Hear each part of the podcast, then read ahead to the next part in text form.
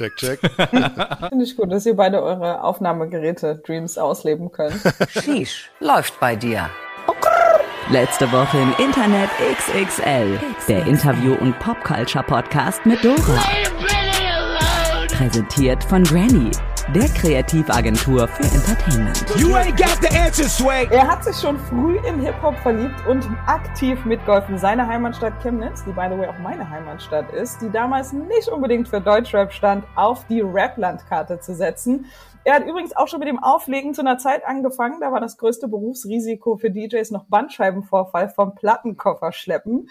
Ihr hört, das ist alles eine Weile her. Er ist also nicht nur DJ und Deutschrap-OG, sondern auch Podcaster, Labelmitbegründer und Mann der ersten Stunde beim Splash. Die Rede ist natürlich von DJ Ron und ich muss das so sagen, weil ich natürlich die Mixtapes gehört habe rauf und runter früher. Herzlich willkommen bei Letzte Woche im Internet. Oh, Dankeschön. Das ist aber ein schönes Intro. Ich muss gleich zu Beginn eine Geschichte erzählen.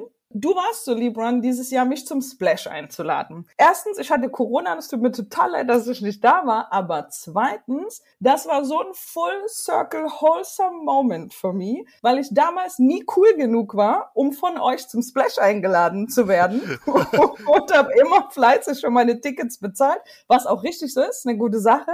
Danach die Jahre ähm, haben mich andere Freunde eingeladen oder Künstler oder irgendwie sowas. Das war meine erste eigene Splash-Einladung. Und es war so ein Full-Circle-Moment, dass ich mich sehr gefreut habe. Es war, mein Teenage-Ich war bei, okay, endlich, endlich bist du Teil der coolen Chemnitzer Gruppe. Ey, aber Fun Fact, äh, du bist nicht die Einzige, die das erste Mal eingeladen wurde, weil eigentlich gab es so eine Stelle, gab es beim Splash noch nie, dass man wirklich proaktiv Menschen eingeladen hat. Und äh, die habe ich dieses Jahr sozusagen äh, besetzt und habe mich darum gekümmert, dass verschiedene Menschen zu diesem Festival eingeladen werden. Und deswegen war es nicht nur dein erster Moment mit einer offiziellen Einladung. Auch Paul, Ri Paul Ripke zum Beispiel, der war ja auch schon fast gefühlt auf jeden Splash und der hat gesagt, ey, in den ganzen Jahren, ich habe noch nie eine Einladung vom Splash bekommen. Ich habe mich total gefreut, dass du mir geschrieben hast. So. Geil, ja.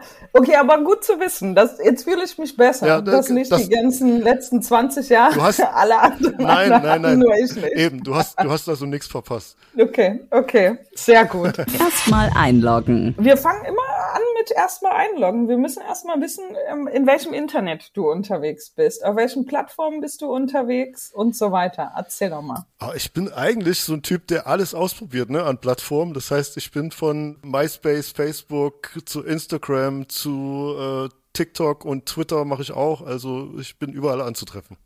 Hast du einen Favoriten? Eigentlich war es lange Zeit Twitter mein Fave und ich hatte auch immer so das Gefühl, dass Twitter die Plattform ist, die sich am längsten hält, weil es einfach über so eine Textkommunikation und weil es einfach so Trending Topics gibt, die man da besprechen kann und immer irgendwie teilhaben kann an so einen interessanten Gesprächen. Aber ich weiß nicht, ob das noch so ist, das Gefühl. Also ich bin schon trotzdem noch gerne auf Twitter. Ich glaube, das ist trotz allem irgendwie noch mein Lieblingstool. Ich glaube, du bist der erste Gast, der sagt, Twitter ist seine Lieblingsplattform. Alle anderen Leute hassen Twitter, ich auch. Und ich habe schon wieder vergessen, Dennis einen Moment zu geben, weil Dennis ist auch da.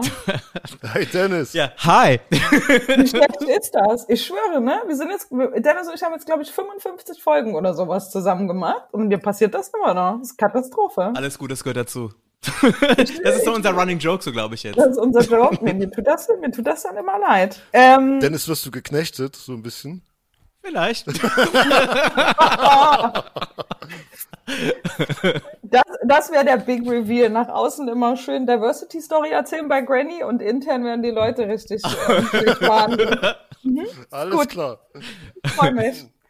Ähm, nee, alle hassen Twitter, ähm, außer dir scheinbar. Alle sagen, da sind immer nur die schlecht gelaunten Leute, da Ja. sind immer nur die, die Trolls unterwegs. Deswegen habe ich das ja gerade auch so ein bisschen äh, in Frage gestellt, weil ich auch so ein bisschen das Gefühl habe, dass es ja nicht mehr ganz so unterhaltsam ist. Aber ich glaube, das liegt natürlich auch so ein bisschen dran, wem man folgt, was für eine Bubble man da hat. Wenn man da den richtigen Leuten folgt und irgendwie coole Gespräche haben will, dann ist Twitter schon ein geiles Tool. Okay, okay. Gibt's noch so Deutschrap-Skandale auf Twitter? Ich habe das Gefühl, es gab mal so ein paar Jahre, wo so wo die Leute sich da auch richtig schön bebieft haben auf Twitter. Passiert das noch? Nee, ich, das passiert aber eben nicht mehr auf Twitter, habe ich das Gefühl. Äh, auf Twitter wird das dann eher ausgeschlachtet und es gibt dann die Memes äh, und die machen dann halt okay. schon ein bisschen Spaß, ne, da zu gucken, was da für aktuelle Deutschrap-Memes gibt. Und die machen halt auf Twitter schon gerne die Runde. Du hast vorhin gesagt, du, du bist über MySpace und Facebook und so weiter. Geht richtig in der Annahme, dass MySpace deine erste Social-Media-Plattform war? Ich überlege, aber ja, es ist korrekt. Also MySpace war tatsächlich das erste, äh,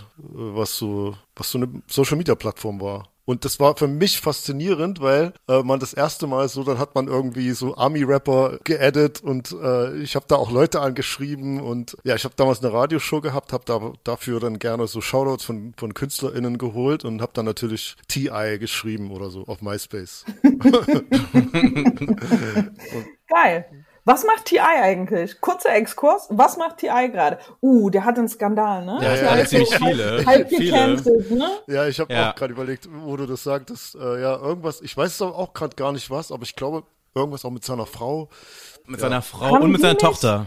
Hieß es nicht, er und seine Frau hätten irgendwie junge Frauen festgehalten und zu so Sexpartys gezwungen und so? War das nicht die Story? Puh, also ich, ich müsste jetzt wirklich lügen, weil ich habe irgendwas mitbekommen, aber wie das so ist in meinem löchrigen Kopf, dann liest man das so halb und dann ist schon wieder raus. Also Ja, ich könnte dir jetzt ja. leider nicht den Skandal, den aktuellen Skandal von TI wiedergeben. Groß, groß war ja auf jeden Fall, dass er ja ziemlich misogyn war im Sinne von, dass er seine Tochter ja vorgehalten hat, dass sie ja Jungfrau bis zur Ehe sein muss, während er bei seinem Sohn ja gefeiert hat, dass der schon ähm, mit 13 irgendwelche Orgien gefeiert hat. Ach, Oh, ja. gut, TI. Aber der ist auch todesalt, muss man jetzt mal sagen. Nicht, dass es eine Entschuldigung wäre, aber auch wenn der immer so frisch aussieht, TI ist wirklich schon 100 fast. ich habe den auch tatsächlich mal getroffen in Berlin für ein Interview mit DJ Hm. Trauma gemeinsam. Äh, Oh, Drama. ja, Oh der ja auch gerade einen Lauf hat, ne? Der, der ja, äh, ja gerade gefühlt jedes Album hostet und der war tatsächlich sehr, sehr nett. Also ich habe wenig Rapper und Rapperinnen kennengelernt und TI war einer der nettesten davon. Cool, cool. Guilty Pleasure. Gibt es Content im Internet und wie immer der Zusatz außer Porn, den du deinen Freunden so nicht schickst, Dinge, die du liebst im Internet, aber wo du das Gefühl hast, das interessiert nur mich, das ist so nerdy oder so geeky, das, das brauche ich jetzt auch niemandem hier weiterleiten. Äh, Das erste, was mir da einfällt, ist tatsächlich, ich spiele zurzeit ganz viel Schach online. Das ist, das ist, und das ist so nerdy, dass ich wirklich äh, niemand meiner Freunde irgendwie einladen würde auf eine Partie Schach, weil ich auch wenige kenne, die das noch spielen. That's wild. Einer der Gründer von Granny Moritz, der spielt auch Online-Schach. Ja, und ich weiß auch, Bruce Lee zum Beispiel, der spielt auch Online-Schach, mit dem muss ich mir auch mal auf ein Game verabreden. Äh, ich habe auch schon tatsächlich vor kurzem auf dem, auf dem Kummer-Konzert in Berlin, habe ich einen alten Bekannten wieder getroffen, Fari. Da haben wir so genau über so Sachen geredet und er meint, hätte in der Corona-Zeit so, so Inselhobbys gelernt oder so ein Inselhobby bekommen, das war halt Schach. Und seitdem spielen wir jetzt äh, gefühlt jeden Tag Online-Schach. Okay, geil. Also das sind so,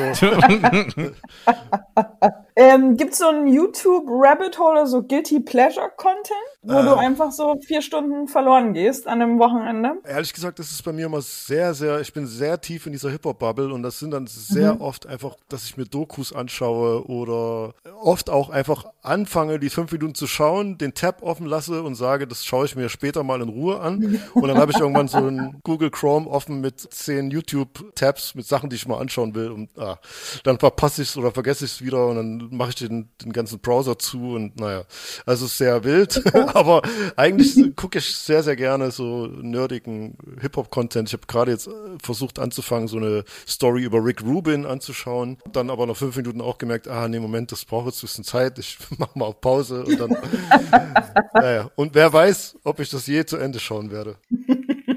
Ähm, hast du dein Handy in der Nähe? Ja, natürlich, immer. Wir wollen wissen, die letzte DM, die du verschickt hast, die musst du uns jetzt mal vorlesen, bitte. Das ist ganz einfach, weil die habe ich an Dennis verschickt tatsächlich. Und, Immer alle an Dennis. Immer. und die war, kannst du den gleich in WhatsApp reinkopieren. Da ging es um den Link für die Aufnahme. Fair enough. Ja, fair das enough. ist halt, ja, wahrscheinlich, ihr müsstet die Show dann irgendwie anders strukturieren, dass, dass es noch Zeit gibt, dass neue Nachrichten reinkommen. Oder dass einfach niemand vorher Kontakt zu Dennis hat. Wir Ja. Überraschungsformat. Genau. Keiner weiß, wann, wo, wie und wie er sich einwählen muss. So, die, Re die Real-mäßig sozusagen. Du hast in genau. drei Minuten geht der Podcast los, egal wo du bist.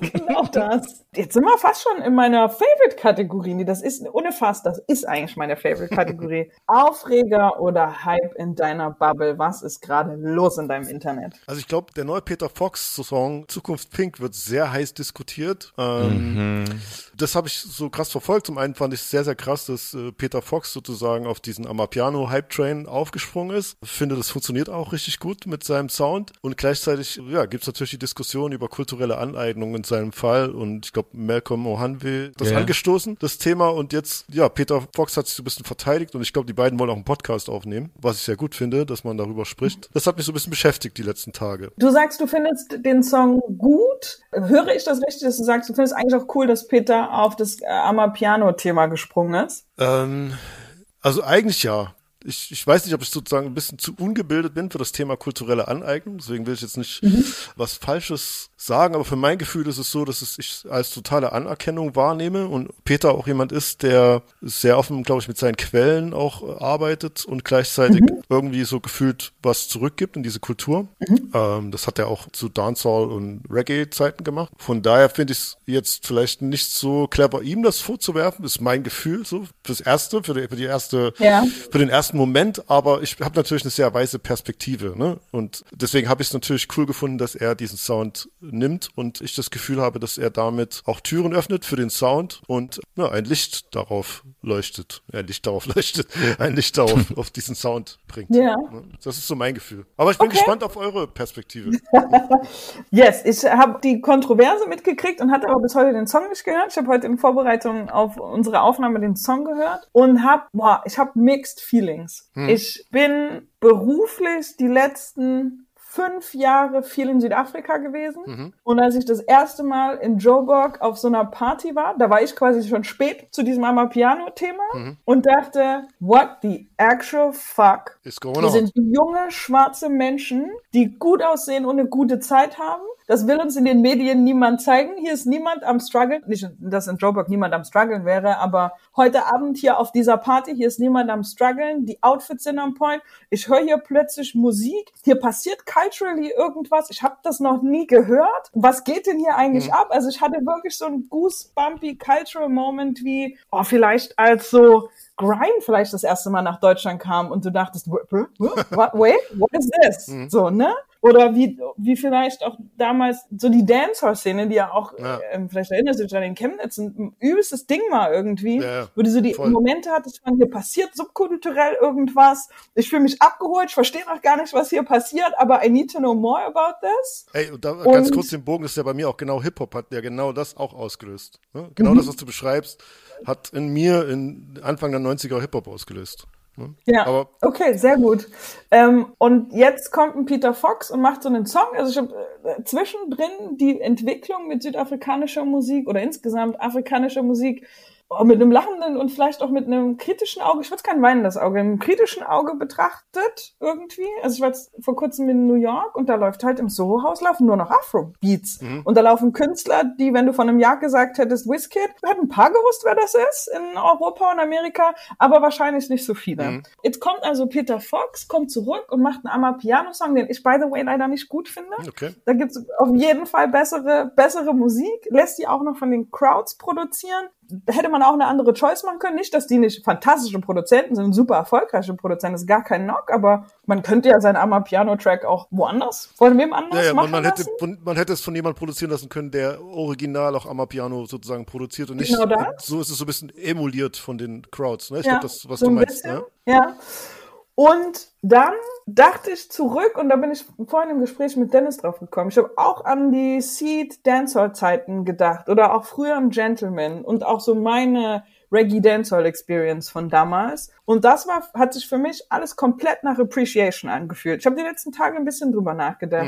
War das eigentlich Appropriation, was da damals lief, wenn du in Chemnitz auf eine Reggae- oder Dancehall-Party gegangen bist oder in Berlin? Und mein Gefühl dazu war immer, also mein Gefühl dazu heute ist eigentlich nicht. Ich habe die ganze Zeit super viel Appreciation gefühlt.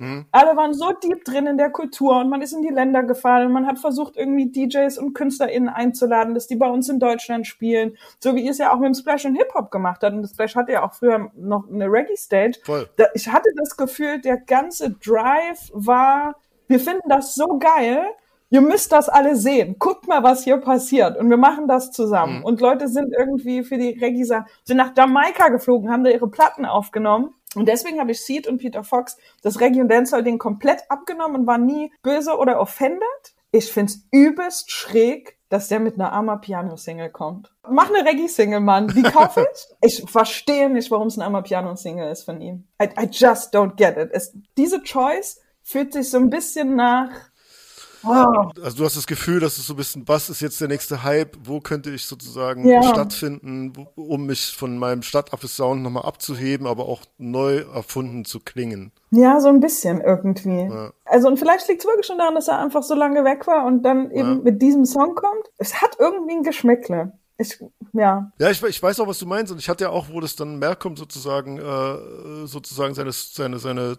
Tweets, da sind wir wieder bei Twitter, also ich habe es auf, eben auf Twitter mitbekommen, habe ich natürlich auch darüber nachgedacht und habe es auch nochmal irgendwie aus diesem anderen Licht versucht zu betrachten und habe auch so ein leichtes Geschmäckle bekommen, dadurch erst, ehrlich gesagt. Gleichzeitig kann man das ja dann weiterführen, diese Diskussion, wie ist es, wenn Drake irgendwie eine Thames auf das Album holt, ähm, ist er dann jemand, der eigentlich auch wiederum sozusagen eine Türe öffnet für diesen Sound in weltweit oder ist er jemand, der kulturelle Aneignung betreibt in gewissen, also oder Fair oder oder enough, oder, ja. oder marginalisierten Gruppen den Schein wegnimmt. Ja. Ey, fair enough. Wobei, also ich war pumped. Ich bin Thames-Fan. Da hatte die noch 5000 Streams auf Spotify. Ich liebe Thames all the way. Okay. Und war super hyped, dass die plötzlich ein Drake-Feature bekommt. Für mich war es so ein Finally, she deserves it. Ja. That's fucking fantastic. Und am Ende, Drake hat Thames genommen und Peter Fox hat Ines auf den Track gemacht, von der Dennis und ich beide noch nie was gehört Ja. haben. Ich auch nicht ehrlich gesagt, aber ich habe dann mitbekommen, dass sie von Edna ist irgendwie dieser Gruppe. Ja.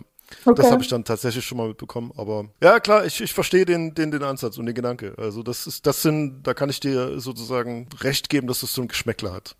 Aber Ja. er, er versucht da jetzt gerade, das auch so seine Argumente sind ja, er hat jahrelang eine Radioshow gehabt, hat da auch Playlisten gemacht, Mhm. hat diesen Sound da gespielt und eben dem ganzen Licht gegeben. Finde ich auch fair, das zu sagen und das zu erwähnen. Gerade in dieser Diskussion, ne? Von daher schwierig. Dennis, wo bist du? Was mich so ein bisschen wundert ist, dass es ja diese, diese, diese Diskussion um kulturelle Aneignung jetzt ja nicht erst seit gestern gibt, sondern das wird jetzt ja schon seit ein paar Jahren immer mal wieder besprochen.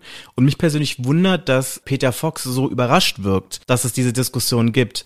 Wo ich mir halt auch ein bisschen die Frage stelle, so eigentlich hätte er es ja schon ein bisschen ahnen können, wenn er schon auf so einen, auf so einen Trend aufspringt, ohne da jetzt irgendwie jemanden noch irgendwie mit einzubeziehen, der da irgendwie auch wirklich familiar ist irgendwie. Also zum Beispiel, es hätte er zum Beispiel über ein Feature irgendwie noch ein bisschen charmanter umgehen können oder vielleicht von Beat Dealer oder wer das produziert hat oder so, aber dann quasi überrascht zu sein, so wie es jetzt ist oder zumindest so darstellt, da frage ich mich halt so ein bisschen so, ist er so ein bisschen naiv gewesen? Ist das vielleicht sogar Kalkül gewesen? Also, dass, dass darüber gesprochen wird, aber eigentlich glaube ich nicht, dass er das nötig hätte, weil, Alter, 14 Jahre ist er weg gewesen. Natürlich hat sich da irgendwie so die ganze, ganz Musik Deutschland drauf gefreut. Also, ich weiß es nicht. Also, ich bin da ganz bei euch, dass ich denke, es ist Zeitgeist, klar springt er da irgendwie drauf. Ich meine, es würde mich jetzt aber auch nicht wundern, wenn Madonnas nächstes Album am Piano-Album wird, weil sie sich ja auch immer so den krassesten Strömungen immer Ja, irgendwie und- bedient, so. Und mein, mein, mein Punkt ist auch zum Beispiel, das hatte, glaube ich, auch Malcolm O'Hanwe in einem seiner Postings geschrieben, dass es jetzt eigentlich nur eine Frage der Zeit ist, bis jetzt sämtliche andere deutsche Rapper, wie jetzt zum Beispiel Raf Komura oder so, jetzt auch anfangen, ganze Alben damit zu produzieren.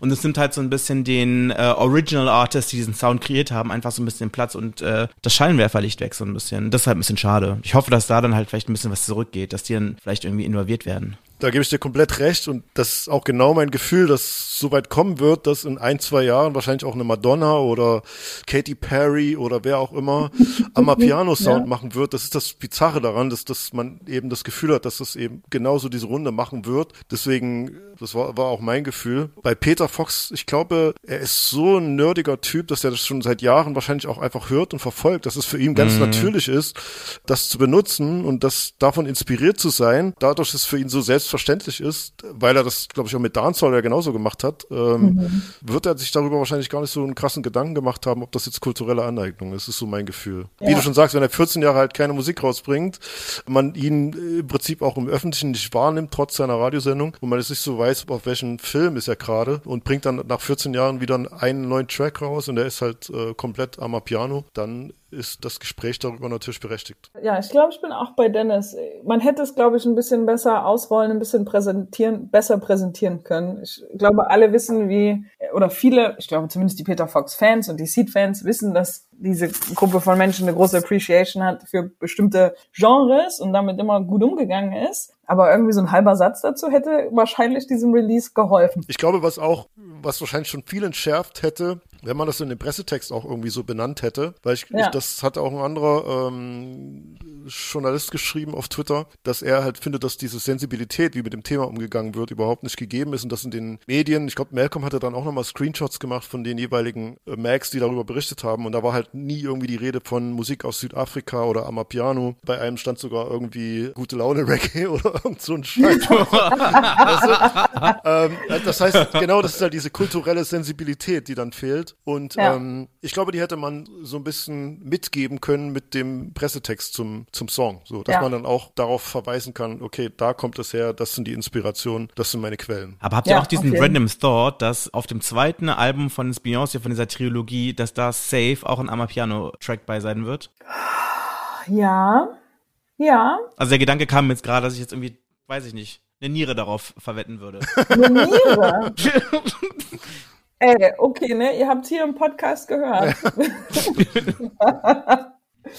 ähm, doch, können, oh, wei, oh. Oder es wäre zu leicht. Also, Vielleicht. ich- Na, die hat auf dem Lion King Ding waren ja auch so ein paar.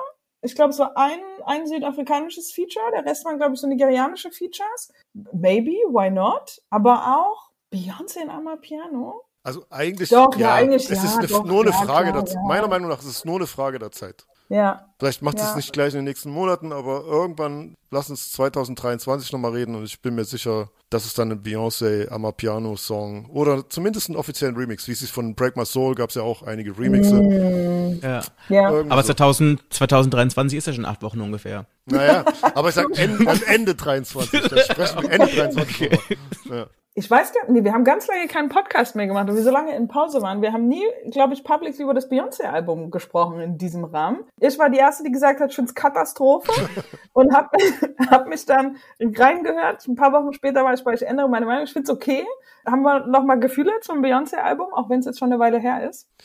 Ey, ich muss gestehen, mich hat das total abgeholt. Ich fand es äh, am Anfang auch so ein bisschen, na, hm, ich, ich bin aber auch kein Beyoncé-Albumhörer. Ich höre gerne mal einen Beyoncé-Song, aber Alben auf Albumlänge hat mich Beyoncé irgendwie nie so richtig interessiert. Ähm, Aha, Entschuldigung, ich bin so froh, dass du das gerade gesagt hast. Ja? Ich bin so froh. Das ist exakt ähnlich? mein Argument. Ja? Komplett. Ja? Komplett. Ich habe ganz viele Songs von ihr total gefühlt und gefeiert, aber auf Albumlänge wurde mir Beyoncé dann irgendwie, es war nie so, dass ich dir gesagt habe, oh, ich muss das jetzt nochmal hören, das Album. Ja. Und bei Renaissance äh, hatte ich schon das Gefühl, weil das einfach, ich habe geliebt, dass diese, diese Songs so ineinander übergegangen sind teilweise und so. Und das ist auch für ihre Musik eigentlich schon ein bisschen progressiv war, was sie da gemacht hat. Ja, Ähm, ja. Von daher finde ich schon gut. also wahrscheinlich das Album, das wahrscheinlich dann trotzdem eben das Beyoncé-Album, was ich am meisten gehört habe. Facts. Oh, okay, Mhm. okay. Ja, gut. Tha- That's something, ja. Dennis, willst du noch mal deine Beyoncé-Liebe Ja, ich meine, ich als Komm. Team des Beehives äh, muss ja ganz ehrlich sagen, ich liebe das Album. Das ist, glaube ich, das Album, was ich am meisten gehört habe. Man muss dazu vielleicht aber auch sagen, ich habe ja diesen Sommer eine ähm, Knochenmarkspende gemacht und habe quasi dann diese fünf Stunden genutzt, um mir das Album anzuhören. Und dadurch, dass ich an beiden Seiten halt quasi diese Nadeln im Arm hatte, konnte ich auch nicht weiterschalten. Ja. Deswegen musste ich mir das anhören und fand es richtig gut. Und ich muss ganz ehrlich sagen, ich fühle mich halt extrem gesehen so in den Dingen, die so persönlich in meinem Mikrokosmos passieren. Also erstens Ja. so, da ist Afrobeats drin, da ist Ballroom-Musik drin, da wurde mit ProduzentInnen zusammengearbeitet, die ich jetzt auch so normalerweise fernab von Beyoncé hören würde und auch nie in Zusammenarbeit mit ihr vermutet hätte, wie zum Beispiel Green Velvet, mein Lieblings-Techno-DJ. Krass, dass das zusammen ist, irgendwie, dass das zusammenfindet. Oder eine Honey Dion, für die man mal ins Berghain geht, um sie zu sehen. Und die hier in Berlin auch irgendwie mit vielen von meinen FreundInnen befreundet ist. Und das alles auf dem Beyoncé-Album zusammen ist einfach wow. Okay, okay. Ich habe ich hab einen ähnlichen Moment, vielleicht nicht vergleichbar mit deiner Knochenmarkspende, aber ich war eben, als das rauskam, gerade im Kroatien-Urlaub und ich hatte auch so meinen Moment mit dem Album, dass ich da äh, auch irgendwie am Pool lag und dann nicht skippen wollte und äh, mich so ein bisschen da reingehört habe und ich es geil finde. Also, Ja. Oder auch dieses Donna Summer-Ding, Hammer. ja, ja, voll, ne? Also, Okay, Leute. Okay, du bist raus, Dora, du bist raus. okay, okay. okay. Ähm, Aber warte, Fun, Fun Fact. Ja. Ich, das krasse ist ja eigentlich, Dora, dass wir das erste Mal so richtig sprechen, weil wir haben es schon sehr oft gesehen, würde ich behaupten. Ja. Ja. Ähm, Und ich habe heute so daran gedacht, äh, ich habe eigentlich das Bild von dir im Kopf, dass du in einem Club stehst, äh, mit Hoodie in der Ecke und eigentlich die ganze Zeit die Musik hatest. so, so gefühlt, weißt du, so. Ich, ich glaube, so, ich spiele, also so, dass ich zum Mainstream für dich spiele, so, spiel doch endlich mal Nas Made You Look. Oder irgendwie so. So ist meine, so ist meine total oberflächliche, oberflächliche Wahrnehmung. Geil. Das ist so lustig. War es Ähm, so Dennis- oder ist es nicht so? es, ist, es ist überhaupt nicht so. Und aber, Dennis hat mich vorhin auch gefragt, sag mal, ihr kennt euch, aber kennt ihr euch? Und ich so, naja, wir wissen voneinander. Wir haben uns viel gesehen zu vielen Gelegenheiten in unserem Leben, aber wir haben jetzt noch nie irgendwie ein Bier getrunken oder Nee, irgendwas. ja. Äh, So. Und ich bin, glaube ich, ein Ticken jünger als so eure Gang, Ja. so die, die ganze Flatline und Splash Crew und so. Und ich würde sagen, so, ich bin so gute fünf Jahre irgendwie jünger. Also waren wir quasi die Partygeneration, die gekommen ist, um euch spielen oder performen zu sehen. Ich glaube, ich war einfach socially super weird auch damals. ich bin ein- und und es gibt sogar eine Story mit ich, ich würde behaupten eins von den Reggae Soundsystemen, Dancehall Soundsystemen. Da ist einer der DJs nach einer Party zu mir gegangen und war sauer, richtig, und hat gesagt, Dora, du guckst immer so und ich, das geht so alles nicht und und, und bin ich, Oh. dann komm, dann, dann komm doch nicht, wenn du alles scheiße findest und so. Und ganz im Gegenteil. Also ich bin immer, ich bin heute noch romantisch nostalgisch, wenn es um früher Chemnitzer Hip-Hop oder Reggae Dancehall Partys geht. Ich war immer total gerne da. Das ist komplett meine ganze Musiksozialisation hat da stattgefunden irgendwie. Also null. Auch, auch wenn das scheinbar meinem Gesicht so aussah. Ich war nie ein Hater auf diese Dinge irgendwie. I don't know. Also bist du noch nie zu irgendeinem DJ gerannt und hast gesagt, deine Musik ist Kacke spielen, was normal ist? Nee. Nee. Ich hoffe, ich hoffe, dass jetzt niemand aus dem Podcast kommt. Nee, nee. Du hast, du hast, Aber nee. du hast Angst, dass ich gerade tief Luft hole und eine Story erzähle, an die du dich nicht erinnern kannst, ne? Nee, nee, Genau ich, sowas. Nee, nee, ich kann mich auch nicht erinnern, dass du irgendwie mal ins DJ-Pult gekommen bist. Aber die Aura war, du spielst gerade richtige Kackmusik, spiel jetzt endlich mal was richtig Gutes. Wahnsinn. Das ist verrückt, ne? Aber auch, nee, also ich würde wirklich alles, was man als, als grumpy oder schlecht gelaunt hätte wahrnehmen können, damals auf komische, komische Teenage-Years irgendwie schieben. Okay. Ja, deswegen, ich fand nur interessant, dass wir jetzt sozusagen über Beyoncé reden und ja, ich irgendwie diese, die, dieses Bild im Kopf hatte von dir im Club und ich so immer das Gefühl hatte, dass dir die Musik nicht passt. So, erstens, das tut mir leid. Ne? Ich bin immer sehr gerne auf die Partys gekommen. Und zweitens, hilarious. Ich liebe das. Fantastisch. Aber, schon, aber schön, schön, dass wir das, das ist schön, dass wir das aus dem Weg, ja, aus dem Weg gut, räumen konnten. haben, ne? ja, Ja. Das lässt mich jetzt, Äh, was trinken wir? Was trinken wir heute? Äh, ich bin äh, wahrscheinlich viel zu simpel für euch. Ich merke auch gerade, ich habe schon halb ausgetrunken. Ich habe äh, hier ganz einfaches Ginger Ale. Ich, wir machen mit. Dennis, machst du eigentlich, bist du eigentlich auch am Start, ne? Ja, wir trinken alle zusammen Ginger. Ah, ihr habt, Sehr was? gut. Ihr habt das alle auf Ginger Ale oder was? Klar, Ja. wir sind natürlich. Wir Wow. machen doch mit, was unsere Ja. Gäste machen. Ich bin froh, dass es kein Ayran heute ist, weil ich wäre nicht Auch die Ayran leider Ayran war tough. Ayran war tough. In Kombination mit Ja, Wein. cheers, Leute. Ja, cheers. Ich bin so ein Ich- Typ, mir schmeckt das Ginger Ale am besten, wenn die Flasche schon so nur noch, naja, halb bis drei Viertelst voll ist. Ja. Am Anfang Ja. ist es zu viel, zu viel Kohlensäure. Ja, Und wenn das so, so Fall. ein Viertel der Flasche raus ist und dann, dann die das dritte Mal aufmacht und dann daraus trinkt, dann schmeckt es richtig gut. Ey, auf jeden. Ja, ich habe auch vorhin hier in mein Glas geschüttet und habe das eine Weile stehen lassen. Jetzt ist geil. ist so. Und noch ein paar Eiswürfel wären natürlich perfekt, dann, dann, dann Ja. ist es ein richtig gutes Getränk. Da sind wir direkt im Thema. Dennis hat erzählt, dass du nicht trinkst oder seit vielen Jahren nicht trinkst. Und wir haben uns beide gefragt, wie schafft man Nightlife-DJ-Leben, ohne ab und zu mal sich einen Drink zu gönnen. Du hast vorhin so einen schönen Begriff benutzt, Sober Nightlife. Das ist, äh, Sober Nightlife, das, ja. vielleicht äh, sollte ich mir das als Claim für meine DJ-Brand sichern. Sober Nightlife with DJ Ron. ähm, also ich habe natürlich sehr, sehr viel getrunken. Also ich habe natürlich auch die Zeit gehabt, wo ich sehr, sehr viel Alkohol getrunken habe bei den Partys. Und gerade als DJ bist du jedes Wochenende ja mit der Versuchung, äh, hier nimm das, trink das, mix dir die Getränke am besten selber. Dann hast du dir die wildesten Mischungen gemacht und ähm, warst natürlich immer irgendwie angetrunken, betrunken und natürlich auch gab es Abende, wo ich mal komplett drüber war. Aber irgendwie hatte ich dann das Gefühl, das kann es doch jetzt nicht sein. Du wirst es ja vielleicht noch ein bisschen länger machen und es war einfach am Anfang nur so ein Versuch. Kannst du überhaupt auflegen, ohne Alkohol zu trinken? Geht das? Ist das mhm. so möglich? Und in den ersten vier Wochen war das wirklich weird, weil man das Gefühl hatte, wow, krass, äh, hm, irgendwas fehlt. Und man auch, es gibt ja auch, man legt ja nicht nur auf geilen Partys auf, man legt ja auch mal eine Party auf, wo man sich das dann irgendwie früher schön getrunken hat. Und hat gedacht, ja. dann trinke ich halt einen mehr und dann ist das auch cool. Ne?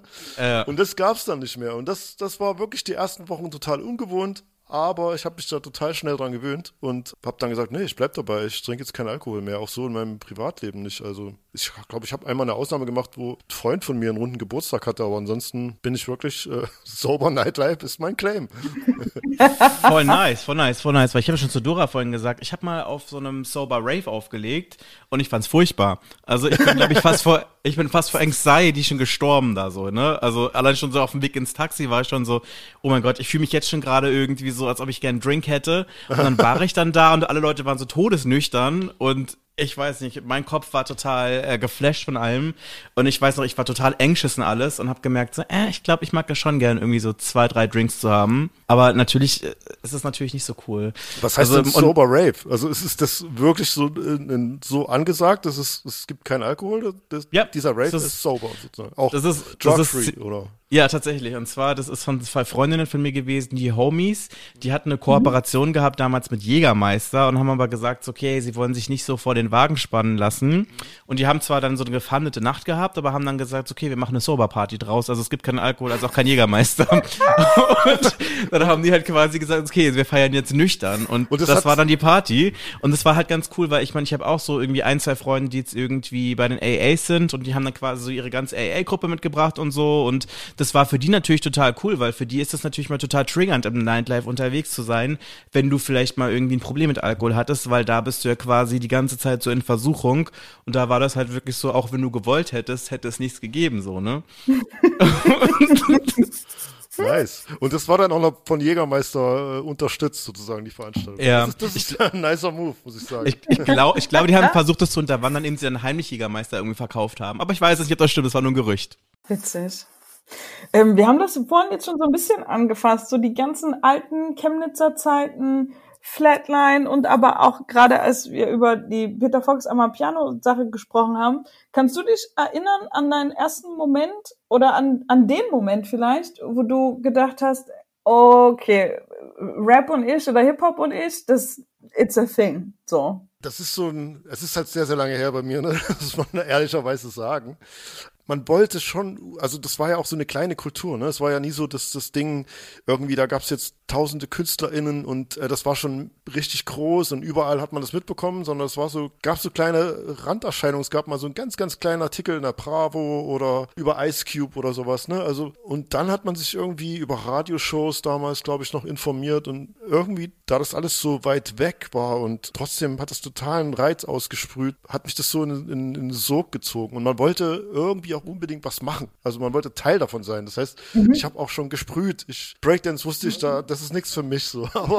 weißt du, so ähm, rappen, ja. rappen nee, ist auch nichts für mich. Also habe ich gedacht, okay, ich werde DJ. Irgendwie, man hat es so dieses, man muss da jetzt was machen, man muss da irgendwie Teil davon mhm. sein. Und ohne mit dem Gefühl, da kann ich mal von leben oder ich kann irgendwie Geld verdienen damit, das war ja weit davon weg. Man hat einfach nur mhm. Bock gehabt, Teil von dieser Jugendbewegung zu sein, wie, man, wie es heutzutage auch eine Veranstaltung gibt mit diesem Namen. Und das war das Krasse, das hat mich einfach wirklich total in den Bann gezogen. Gerade das DJing, einfach so Platten zu kaufen und die ineinander zu mixen und dann Mixtapes daraus daraus zu machen oder auch später auf einer Party aufzulegen. Die Musik zu spielen für natürlich auch nur einen kleinen Kreis, der diese Musik verstanden hat und gefühlt hat. Also das war der Reiz damals für mich. Also so einen krassen Moment gab es irgendwie nicht. Es war verschiedene Momente, glaube ich. Als du gerade gesagt hast, dann hat man angefangen, Mixtapes zu machen. Das war ja wirklich damals die Währung. Wenn ich wissen wollte, wer released hat oder was man hören muss, dann musste ich irgendwie nach Mixtapes suchen. Ja. Und ja, ganz früher hast du ja wirklich Du hast die Kassetten gekauft, ja, du bist in Chemnitz in,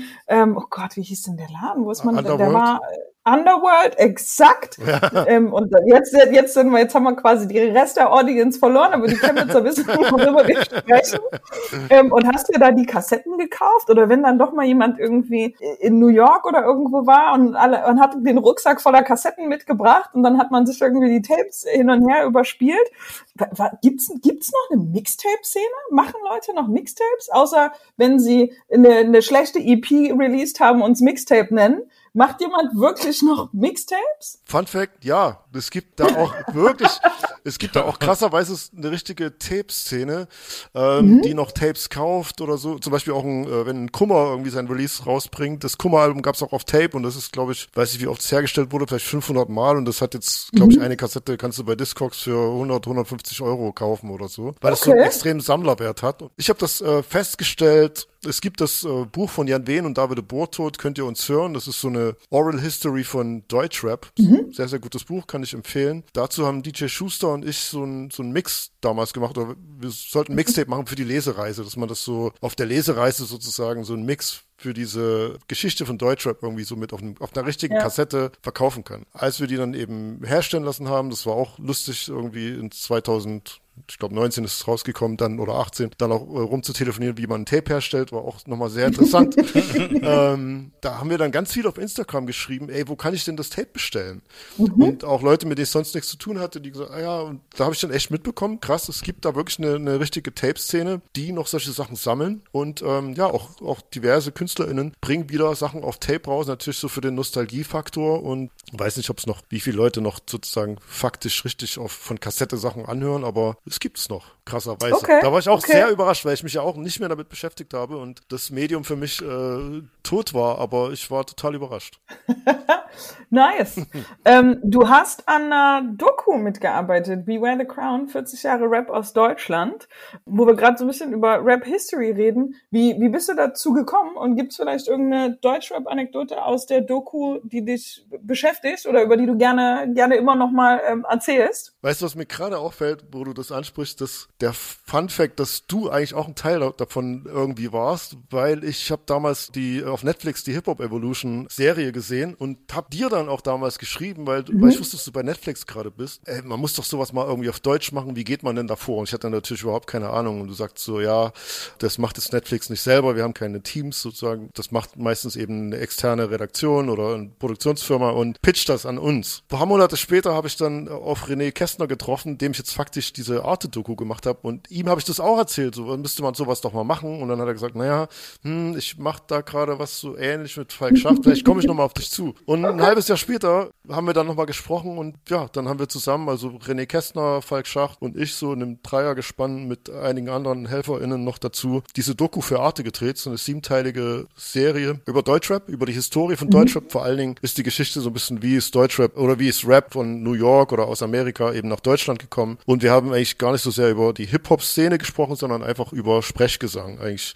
mhm. auch viel darüber, was in den Anfängen war, ja, viel kulturelle Aneignung, wenn man jetzt irgendwie mal betrachtet, dass ein Thomas Gottschalk eigentlich so die erste Deutschrap-Platte gemacht hat, ne? mit dem haben wir auch gesprochen zum Beispiel.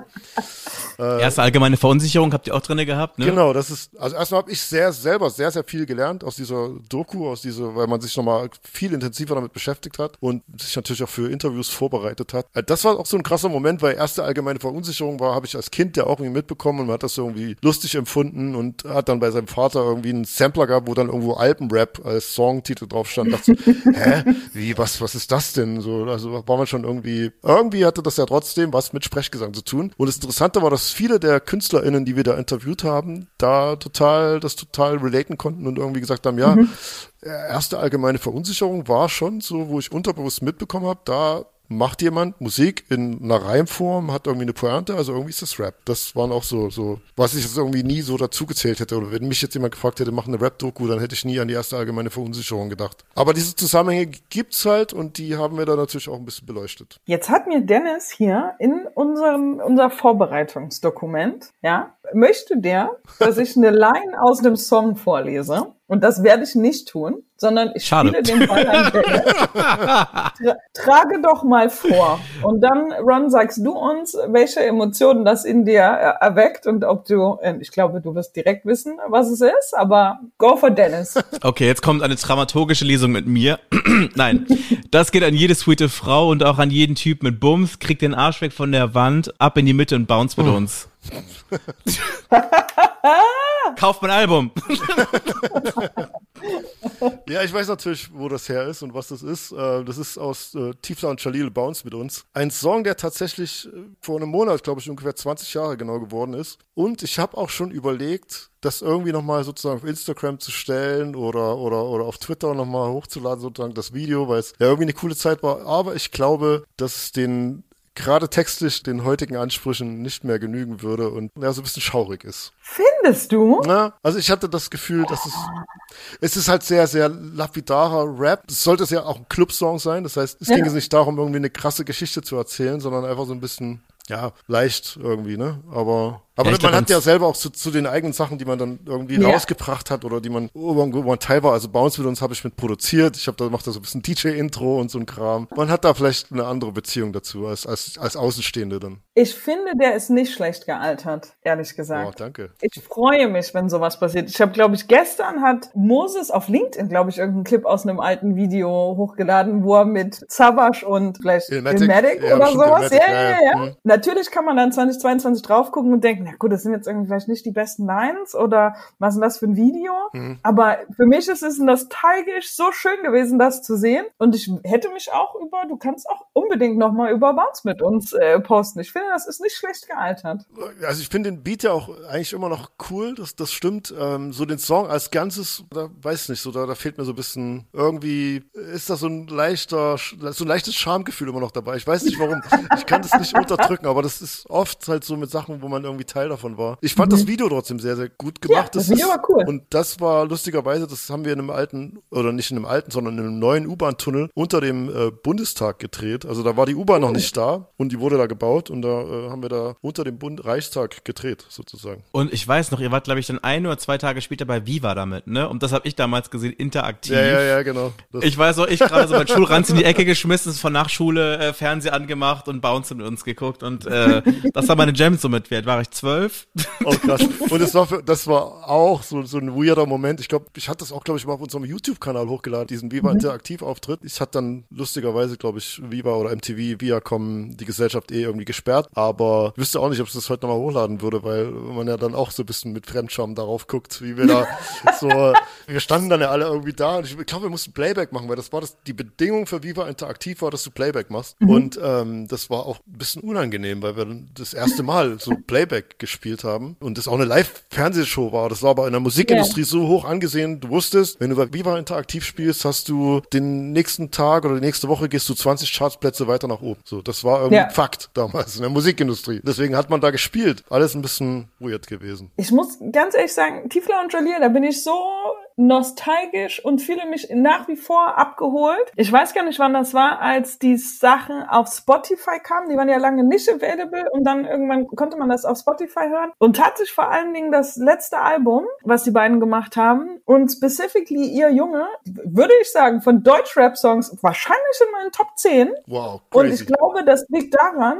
also erstens, Tiflas Part auf ihr Junge, ich finde den wirklich tatsächlich inhaltlich, ich finde den richtig gut, der spricht einfach zu mir irgendwie. Und aber auch die ganze Platte, es gab niemanden außer euch, aus meiner Perspektive sicher, also natürlich, ne, es gibt äh, sicherlich einige Chemnitzer, die Rap gemacht haben, ich und äh, dann natürlich auch andere Bands, die erfolgreich waren, aber mich hat niemand in dieser Chemnitz Ostdeutschland 90er, dann die 2000er Experience abgeholt. Es hat niemand Musik für uns gemacht. Also wie unser Leben war da und vielleicht der nächste ist vielleicht sogar für mich dann Ronny Trettmann irgendwie gewesen. Leben im Plattenbau, Stress mit Nazis, das kannst du ganz vielen Leuten gar nicht erklären, wie das war bei uns damals. Ja, diese, Am Und das, diese Ambivalenz. das hat auch, ne? getan. Ja, Ja, voll. voll. Ich würde auch zum Beispiel sagen, wenn ich eben heute das, von dem Album, von dem du sprichst, das ist das Nichts, Nichts ist umsonst Album, das ist das Mhm. letzte offizielle Album von den beiden gewesen und das ist auch meiner Meinung nach das gereifteste und das beste Album von den Jungs und das ist tatsächlich, finde ich, ganz gut gealtert, weil man dann auch so ein bisschen drauf geschissen hat, nicht mehr so Experimente gemacht hat, sondern gesagt, okay, wir spiegeln irgendwie unsere Lebensrealität wieder, machen das mit einem damals modernen Sound und ohne zu versuchen, jetzt irgendwie den nächsten Clubsong oder, oder irgendwie dies oder jenes zu machen. Und das war ein sehr, sehr ehrliches Album und deswegen, da bin ich dabei und da, da schämt man sich auch nicht so.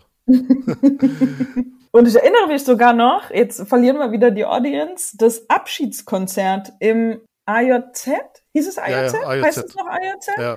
Ich fand, irgendwie konnte sich Chemnitz um die beiden und um Flatline Records irgendwie versammeln. Das war, es war schön, einfach. Man muss auch sagen, Chemnitz jetzt mal unabhängig von uns, was wir gemacht haben oder mit den Anfängen des Splash Festivals, es gab auch Ende der 90er, ich weiß nicht, ob, das, ob du das dann noch so, ob du da schon sozusagen weggegangen bist und das schon verfolgt hast, aber es war eine sehr, sehr starke Konzertszene. Also wir hatten Ende der 90er hatten wir so Gruppen wie Outkast, wir, wir hatten Eminem, Wu-Tang, Old Dirty Bastard Voll. war solo in Chemnitz und es waren Konzerte, die dann teilweise einfach nur in Chemnitz, Berlin und Münster waren. Das waren so, da, da war Ja. eine ganze Zeit lang Chemnitz wirklich so eine kleine äh, Hip-Hop-Hauptstadt in Sachsen zumindestens oder auch auf ostdeutschem Gebiet, weil da richtig viel ging. So auch partymäßig und auch Konzerte. Und das war jetzt nicht ausschließlich unser Ver- oder gar nicht unser Verdienst, gerade die Konzerte. Aber das war schon phänomenal, was man da sozusagen an, an Artists in Chemnitz sehen konnte. Ey, auf jeden Fall, es gibt ganz viele Artists, wo ich sage, ja, habe ich schon live gesehen und Leute sagen, aber wie? Und ich sage, ja, du, die haben alle in Chemnitz früher gespielt. Naja, Eminem. Eminem hat irgendwie vor, keine Ja. Ahnung, 800 Mann im selbigen im IOZ gespielt und Ich erinnere mich an die Show. Und ich habe ja. mich damals mehr für die Vorband interessiert als für Eminem. Also, also nur so Sachen halt. Ne? Ah, wer war, Wer die war das? Vorband? Die Vorband war The High and Mighty, war eine, Ah, ich weiß nicht, ob du das ja. kennst, eine Ja, Band ja, auf Raucous Records. Das war so ein angesagtes Inde- Independent-Label aus New York damals. Da haben so Most Ja. Def, Pharaoh Monch released. Und The High and War Mighty. nicht Talib Kweli, glaube ich, Ja, auch ja. kurzzeitig. Genau, ne? ja, genau. Auch das, glaube ich, das Blackstar-Album ist auch Ja. da rausgekommen. The High and Mighty war so ein ganz frischer Act von Raucous und die hatten gerade ein Album rausgebracht und das, unser Interesse galt nur The High and Mighty. Und dann gab es noch diesen Eminem, der gerade auf MTV mit diesem Hi, my name is what? Ja. My name is who?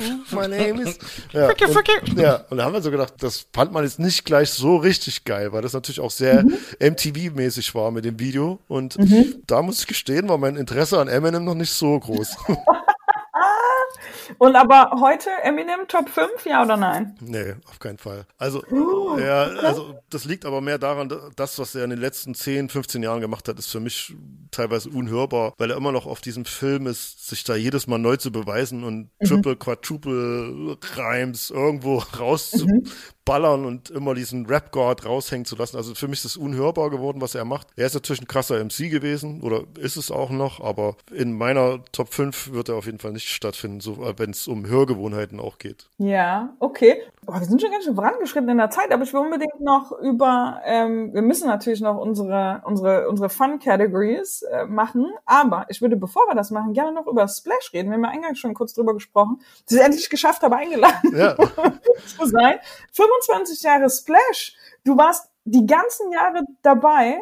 Gibt es einen Moment, an den du häufig zurückdenkst? Das ist dann wahrscheinlich auch einer dieser nostalgischen Momente und das ist dann etwas, was man jetzt eben nicht wieder zurückbringen kann, ist dieser erste Moment, wo du in Chemnitz am Stausee Oberrabenstein abends auf dieser Bühne stehst und realisierst, wie viele Menschen da vor dieser Bühne Also nicht, dass ich, ich stand nicht da als, als auftretender Artist, sondern einfach nur als, ich habe einfach nur, keine Ahnung, wer da gerade performt hat. Lass es die Beginner gewesen sein oder Gentleman oder wer auch immer. Auf jeden Fall das zu realisieren, dass so viele Menschen Hip-Hop hören. Also das kann man sich ja heute nicht mehr vorstellen aus dieser Perspektive, aber damals Ja. war das halt so krass, die hören alle diese Musik und ich habe das ja auch erzählt, so wie mich das sozusagen in den Bann gezogen hat. Da war man ja Außenstehender, wenn man diese Musik gehört hat. Dann zu verstehen, dass da jetzt, ich meine, das war, ich glaube, der erste, das erste Open Air war 99 und so viele Menschen zu sehen, die einfach nur diese Musik hören, das war Goosebumps. Also wirklich Ja. so, das, das ist so ein Gefühl, das gab es einfach dann nicht nochmal wieder, weil man natürlich auch dann so ein bisschen sich dran gewöhnt hatte. Aber deswegen ist dieser erste Moment immer einschneidend gewesen. Ja, verstehe ich gut. Ich habe auch vorhin kurz mit Dennis drüber gesprochen. Wenn man nicht in Chemnitz groß geworden ist, kann man sich das so schwer vorstellen, weil Chemnitz ist ja so eine ultra alte Stadt. Alles Ja. war immer voller Rentner und alter Leute. Und ja, so wie wir gerade besprochen haben, es gab auch viel Jugendkultur und viel auch Club- und Partykultur. Aber die Woche, so drei Tage vorm Splash, drei Tage nach dem Splash und das Wochenende, die Splash-Woche in Chemnitz war auch immer special, weil plötzlich die Stadt voller junger, cooler Leute war. Ja. Also es hat einfach auch schon Spaß gemacht, irgendwie im Zentrum irgendwie unterwegs zu sein oder am Bahnhof tatsächlich. Das ist super schräg, aber man hat plötzlich Leute gesehen, die so drauf waren wie man selber und die gleichen Klamotten getragen haben und aus dem gleichen Grund da waren. Das war echt immer ein, ein Moment. Ja, voll. Also, wie gesagt, es war einfach total ungewöhnlich, dass man so viele Menschen für diese Musik und für dieses Festival begeistern konnte. Das wurde ja auch ganz viele Agenturen, bei denen man damals dann die Artists irgendwie gebucht hat, haben ja gesagt, ey, macht das auf keinen Fall, ihr verbrennt euch da und es gibt kein einziges Festival, wo nur Hip-Hop spielt, das kann gar nicht funktionieren und so. Und das dann eben zu sehen, dass dieser Traum irgendwie Früchte trägt und das funktioniert, so direkt in meinem Freundeskreis sozusagen, die das ja or- organisiert haben, das war Wahnsinn. Man war ja irgendwie auch unmittelbar Teil davon. Man war so jungfräulich, die Leute, die das Ja. organisiert haben, dann hatte ich da irgendwie in meinem ersten Splash natürlich auch ein Funkgerät und mach irgendwas, keine Ahnung. So.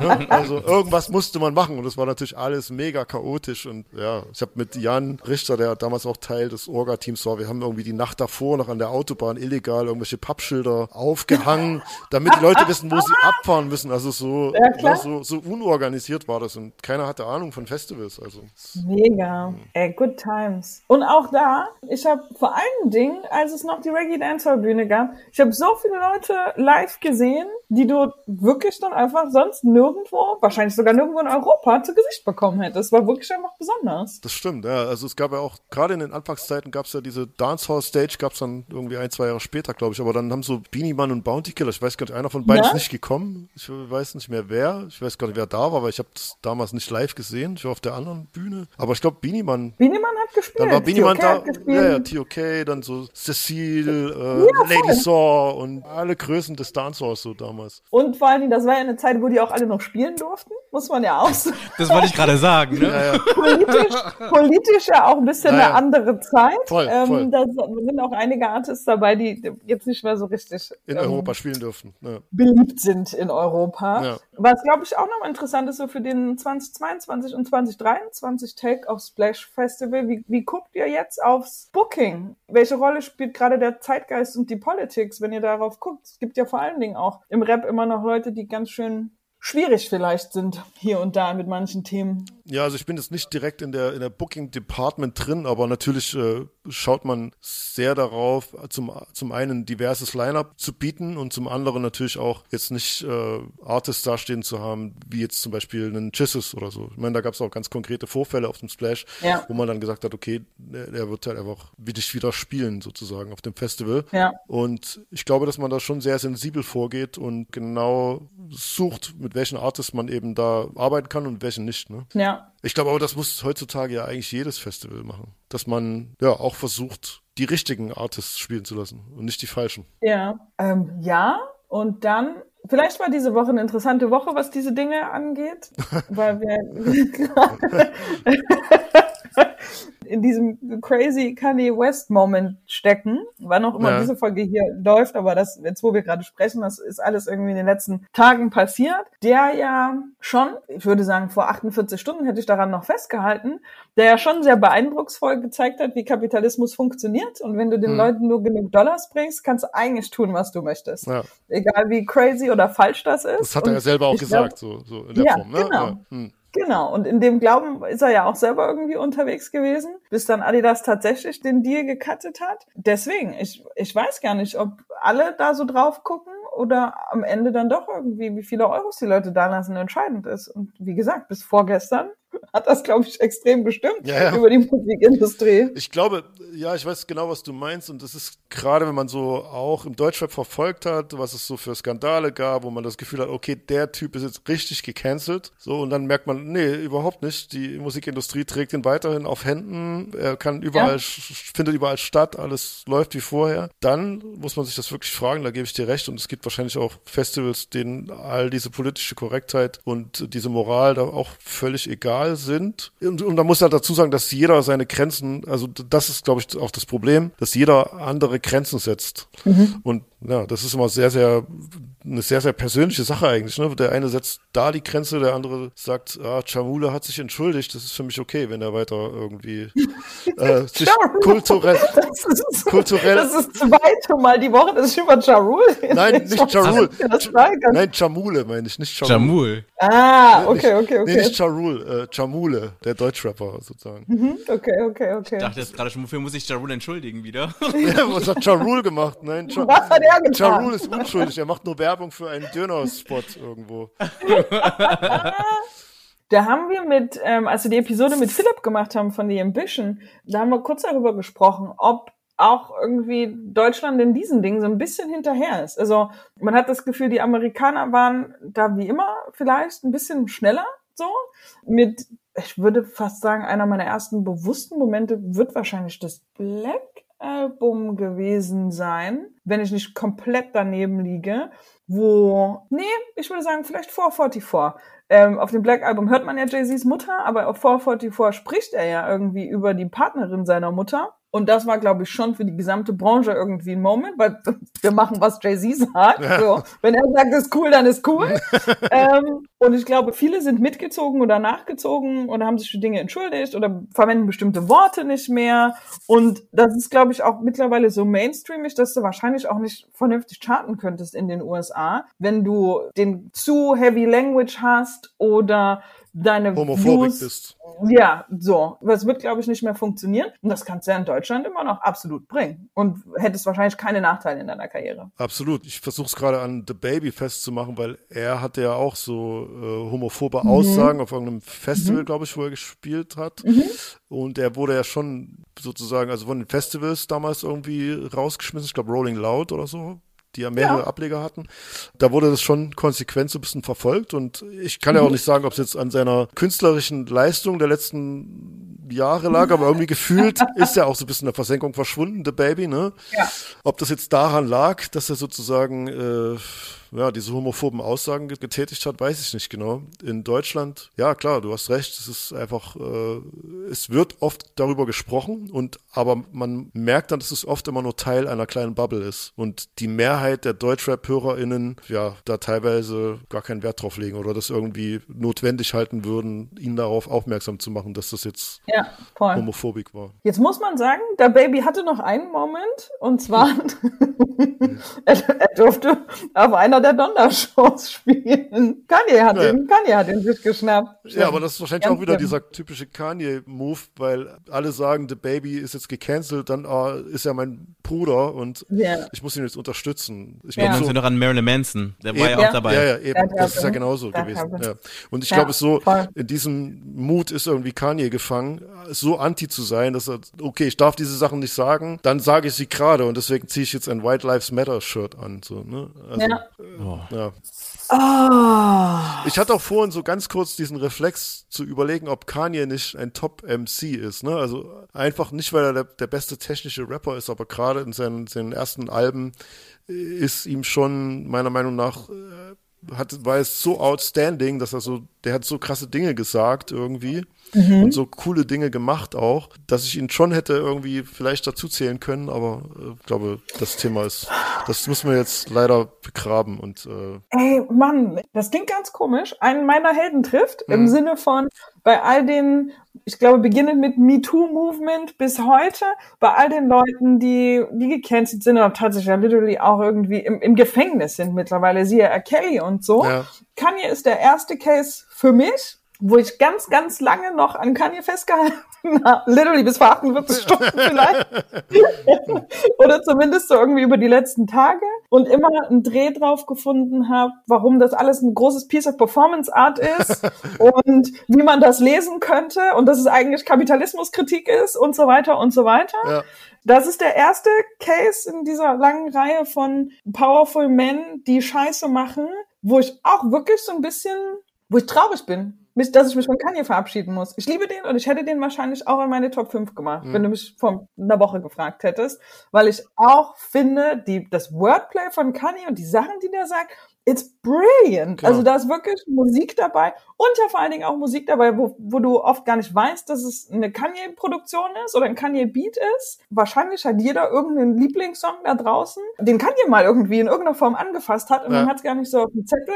He's such a fucking genius. Ich trauere um Kanye. Ich bin echt so ein bisschen äh, upset. Natürlich, die Dinge, die er tut, sind upsetting, aber das ist mein erster Moment, so wie sich bestimmt viele Leute von dem R. Kelly oder dem Cosby verabschieden mussten. Und da muss man sagen, sind für mich tatsächlich auch nochmal Cases, ne? Das sind beides Typen, die irgendwie jetzt im Gefängnis sind. Trotzdem, ich bin, ich bin traurig. Ich mag Kanye eigentlich und ich finde es katastrophal, was hier passiert und dass der so scheiße ist. Ich auch. Geht mir ganz genauso, genau das Wort, das habe ich vorhin gesucht, Wordplay. So, das war Kanye sein Ding und er hat auch Dinge gesagt, die zu dieser Zeit, weil alle waren auf diesem Rich-Film und er hat irgendwie Mhm. nochmal ganz andere Dinge gemacht und gesagt und eben so mit seinem Wordplay hat er da echt, äh, ja, auch bei mir eigentlich ein Stein im Brett gehabt, aber so gefühlt geht das ja schon seit Jahren, wo man so denkt, wow, auch einfach so diese, ich weiß, diese Donda-Release-Geschichten immer so, ja, jetzt, Mhm. heute ist der in der Mercedes Arena in Atlanta und stellt das Album vor, ja, komm, ey, ich hab's nicht mehr geguckt, hat mich wirklich nicht mehr interessiert, sag, es kommt irgendwann raus, ich werde es mir irgendwann anhören, ich bin nicht wie diese ganzen Kanye-Stands und bleib jetzt nachts wach, um diesen Livestream aus dem Atlanta Stadium irgendwie zu gucken und Ja. völlig gaga irgendwie, habe ich mir gedacht. Und hab dann auch so, komm du Idiot, lass mich in Ruhe mit deinem Scheiß, bring das Album raus irgendwann, dann hörst du mir an, aber nerv mich nicht jetzt mit jeder Woche und ah nee, es muss doch noch mal ran. Und das hat mich schon genervt. Und dann gab es natürlich auch schon die ganzen Aussagen, so Slavery is a choice, er hat sich mit Trump getroffen, das Maga Cap und all diese Dinge haben natürlich schon extrem an diesen Kanye-Fan in mir genagt und haben da eigentlich schon, so lange sozusagen ist der Bund zerrissen. aber Ja. jetzt ist es- ja, jetzt ist halt endgültig so. Ne? Was du auch gerade gesagt hast, R. Kelly war auch einer meiner R&B-Heroes, ne? Das habe ich auch gerne gehört, so, aber unhörbar einfach, ne? Und man Ja. verliert dann halt wirklich so seine Jugendhelden irgendwie an die Realität. Ey, ja, R. Kelly auf jeden Fall unhörbar. Ich hoffe, dass Kanye jetzt einfach aufhört und ich zumindest in Ruhe die Musik hören kann. Bei R. Kelly ist ja ta- also tatsächlich, ne, die Inhalte, das hat das, Ja, das hat kriegt so ja, einen ja, anderen genau, Dreh genau. mittlerweile. Ganz das genau, ist ja. einfach, uh, Ja, man kann das gar Nicht man kann hören es gar nicht mehr hören mit diesem jungfräulichen Gefühl von damals, sondern Ja, man hat sofort voll. ganz andere Assoziationen bei R. Kelly. komplett. Das Schlimmste ist ja, wenn man sich das Alia-Album Age Enough and by the Number mit ihm zusammen Alter. anhört. Es ist einfach Ja. schlimm. Ja. Ja. Auch mit dem Titel, ne? Auch Ja. also alles. Oh. Ja. Voll. Ja. So Leute, jetzt müssen wir irgendwie den Segway schaffen in eine witzige Uplifting-Kategorie. Kommen wir zu unserer Rubrik Am I the Asshole? Hörer schicken uns oder HörerInnen schicken uns ihre Lebensfragen und wir müssen hier gemeinsam Okay. denen weiterhelfen und denen sagen, wer in dieser Lebenssituation jetzt das Arschloch war, sie selber oder die andere Person. Und heute haben wir Max, der hat uns was geschickt. Ich Genau. bin gespannt, was Max wissen möchte von uns.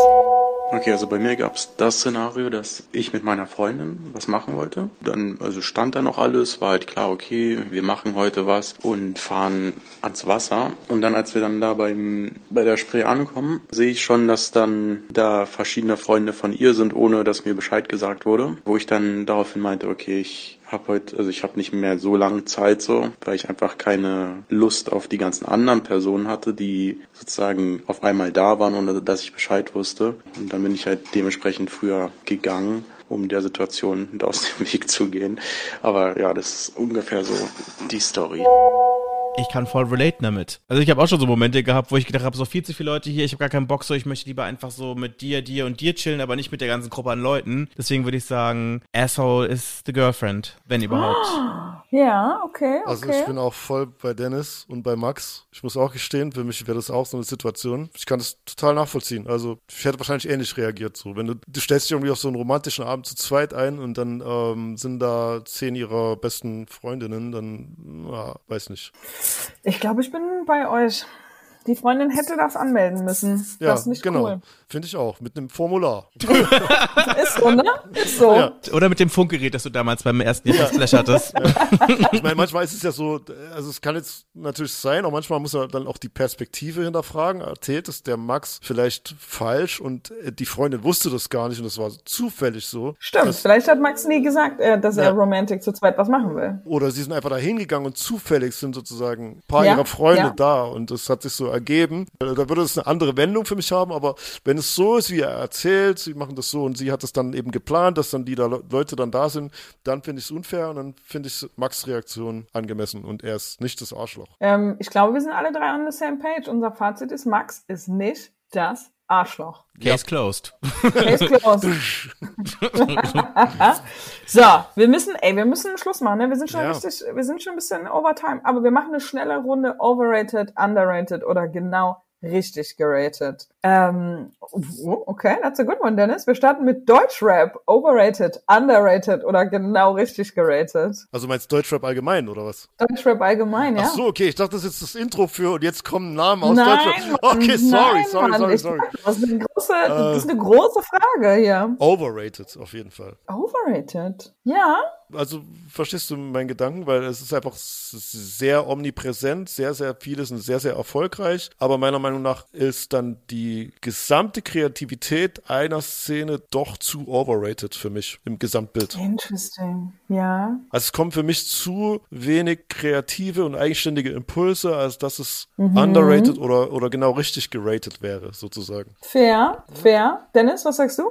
Ich würde ähm, so differenziert sagen. Ich würde sagen, wenn wir von dem Zeitraum Ende der 90er bis 2010 gehen, würde ich sagen underrated. Also so, so, so Leute wie zum Beispiel die Beginner, Piranha, keine Ahnung, also sämtlich, Piranha. sämt- Du ich, größ, größter, ich war der größte Fan damals, ey, Alright. wirklich. Keine Ahnung, so eine Leute. Das war auf jeden Fall total underrated. Und jetzt quasi so die letzten, sagen wir mal, zehn Jahre finde ich total underwhelming. Bis auf einige Ausnahmen denke ich mir jedes Mal so, hell no.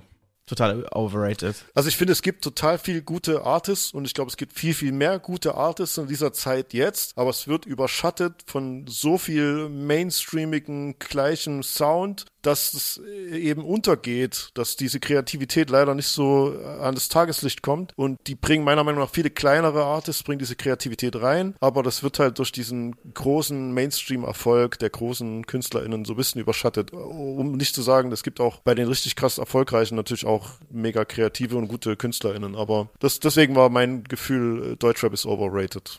Ich habe halt das Gefühl, dass keiner von den Leuten jetzt wirklich irgendwie so einen Song, also heute rausbringen kann, der irgendwie so zeitgeistmäßig ist, an den man sich noch in zehn Jahren so zurückerinnern wird, den man vielleicht in zehn Jahren so covern wird, wie einige Leute das heute machen würden. Weißt du, wie ich meine? Ich weiß genau, was du meinst, weil ich habe dieses Phänomen als DJ sehr oft, dass du Songs, ich spiele das ja über mehrere Generationen hinweg, dass die, die Lieder dann teilweise auch eine andere Bedeutung bekommen über die Jahre. Also ich habe zum Beispiel lustigerweise jetzt, weil Coolio gestorben ist, habe ich es wieder festgestellt an dem Song Gangsters Paradise. Das ist so ein, Als der rauskam, habe ich den nicht gefühlt. Ich fand den zu mainstreamig, ich fand den nicht cool, habe den in meinen Sets auch nie gespielt. Ich habe den aber irgendwann ab 2000 oder irgendwann hat sich so diese, keine Ahnung, ob das dann so eine Altersmilde ist oder man ist dann nicht mehr so kritisch dem Song gegenüber, man spielt den häufiger. Und ich finde es total krass zu sehen, dass das in allen Generationen resoniert, dieser Song. Also dass das ältere oder auch jüngere, die nicht mit diesem Song groß geworden sind, eine Beziehung zu diesem Song aufbauen, eine Emotion. Und deswegen ist der Song für mich total gut gealtert. Wenn mich in den 90ern jemand gefragt hätte, hätte ich den niemals in Betracht gezogen. Oder Genuine Pony, so ein Song, der über Generationen hinweg Ja. ne, irgendwie getragen wird und immer noch nie alt klingt in irgendeiner Weise. Ja. Und der funktioniert. Und, und das funktioniert. Und ich glaube, dass es auch in dieser Generation Sachen gibt, die man in 10, 20 Jahren als Classics betrachten kann, ohne und, und diesen kritischen Blick der, der jetzigen Zeit ablegen kann und sagen kann, ey, ich habe es vielleicht nicht ganz so geil gefunden damals, aber jetzt über die Zeit und wenn man 10, 20, 30 Jahre später diesen Song hört, denkt man, ey, es war eigentlich doch ganz geil. Interessant. Also Also, ich weiß so- nicht, wie ich, wie ich Deutschrap finde, overrated, underrated oder genau richtig geratet. Vielleicht habt ihr mich überzeugt mit dem overrated. Aber als ihr beide so gesprochen habt, gerade dachte ich, ich weiß gar nicht, ob also, ne, Gangsters Paradise ist irgendwie der Mut der Zeit. Und ich glaube, deswegen ist der gut gealtert. Der ist ja, der beschreibt ja, oh, der beschreibt irgendwie, nee, der Film damals und überhaupt, wie Amerika war zu der Zeit und irgendwie, it was working, weil es wirklich so ein bisschen, das ist wie durch seine alten Fotos gehen. So fühlt, fühlt er sich an. Man sieht nicht immer hübsch aus auf den alten Fotos, aber man denkt sich, ah ja, das war der und der Tag und haben wir das und das gemacht und irgendwie cool und so. Und ich weiß gar nicht, ob wir in so einer TikTok, wir kriegen von einem nur 15 Sekunden Welt, ob das maybe it happens, ob wir in zehn Jahren nochmal sowas über Songs von jetzt gerade empfinden, weil ich quasi ja alle zwei Tage neuen Hype-Track serviert kriege, Ja, ja. ich habe komplett den Überblick verloren. Ich weiß, weiß nicht, und das als jemand, der wirklich Musik interessiert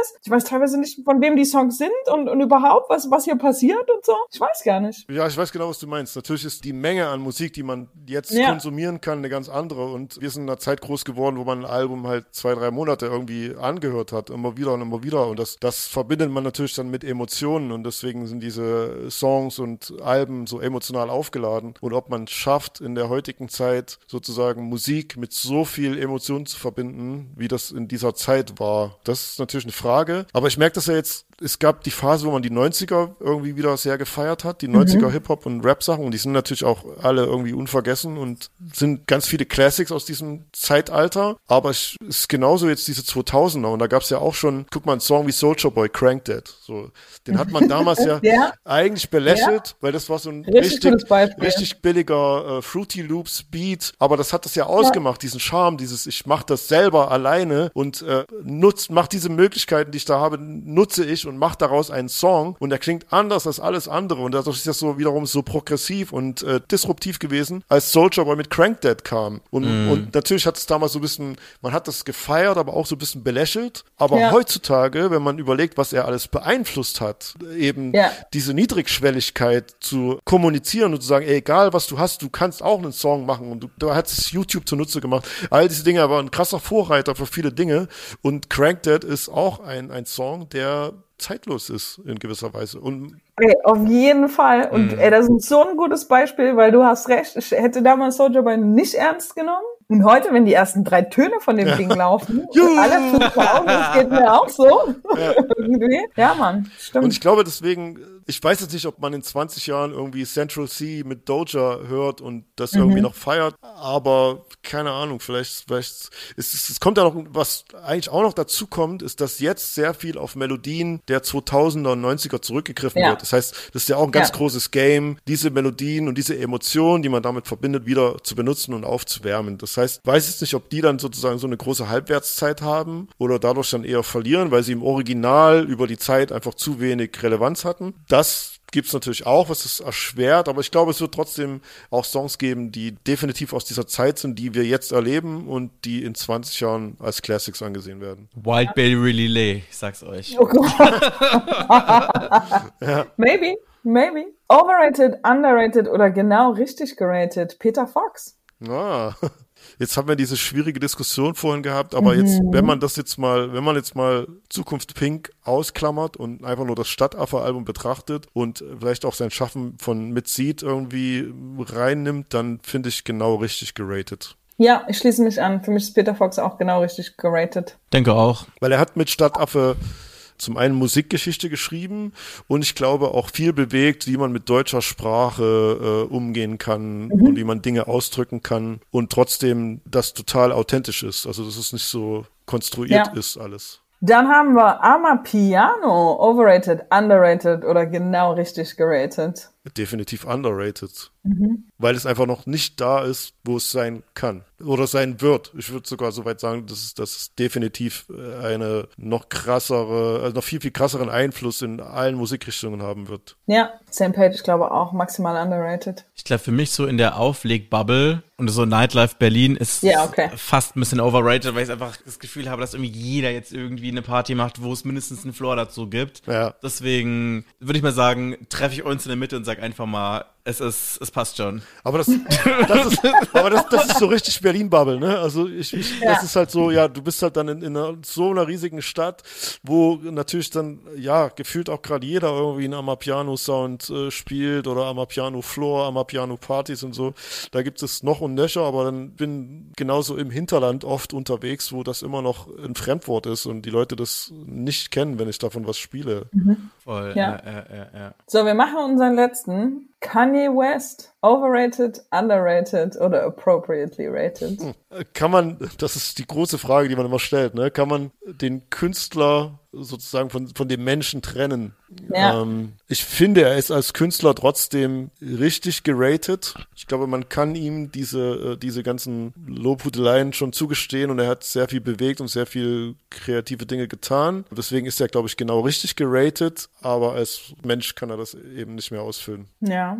Also wenn wir bei diesem Split bleiben, dann würde ich sagen, als Mensch maximal overrated. Ja. Diese ganzen, wie du sie genannt hast, Kanye-Stans, die nerven mich auch tierisch. Ja. Und ich muss aber sagen, und dann ertappe ich mich, wie ich vielleicht selber mit einem Fuß deep im Kanye-Standem stehe.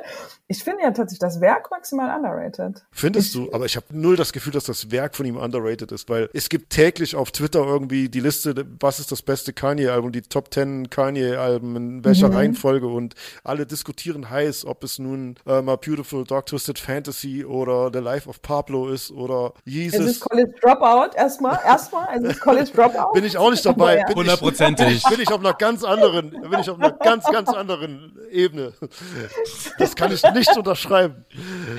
Also du merkst, man könnte das heiß diskutieren, seine ganze Diskografie. Irgendwie jeder hat so eine Meinung, so zumindest in der, in der Hip-Hop-Bubble zu Kanye-Alben. Von daher, ich finde es schon. Ich, ich sage dir, warum ich sage underrated als Werk. Ich glaube, da schwingt mein, mein Job einfach, das, das Werbung machen und sich irgendwie mit, mit Internet und Internetkultur beschäftigen mit. Die Relevanz und der Impact auf Musik plus Mode plus Werbung und wie brillant der auch seine Dinge released. Also der Release von dem Donda oder wir haben gestern erst drüber unterhalten, Yeezy Season 4, die Paparazzi-Kampagne, Mhm. das gibt mir als, als Werber, kriegt er mir dafür nicht genug, nicht genug Appreciation, was das kommunikativ für eine geile Nummer ist, was er da hinstellt. Und nochmal, was jetzt die letzten Tage passiert ist und auch schon lange davor, ist eine absolute Katastrophe. Aber so als, wenn ich wirklich, wenn ich, wenn ich nur den Künstler betrachte und als Gesamtkunstwerk und Performance Art angucke,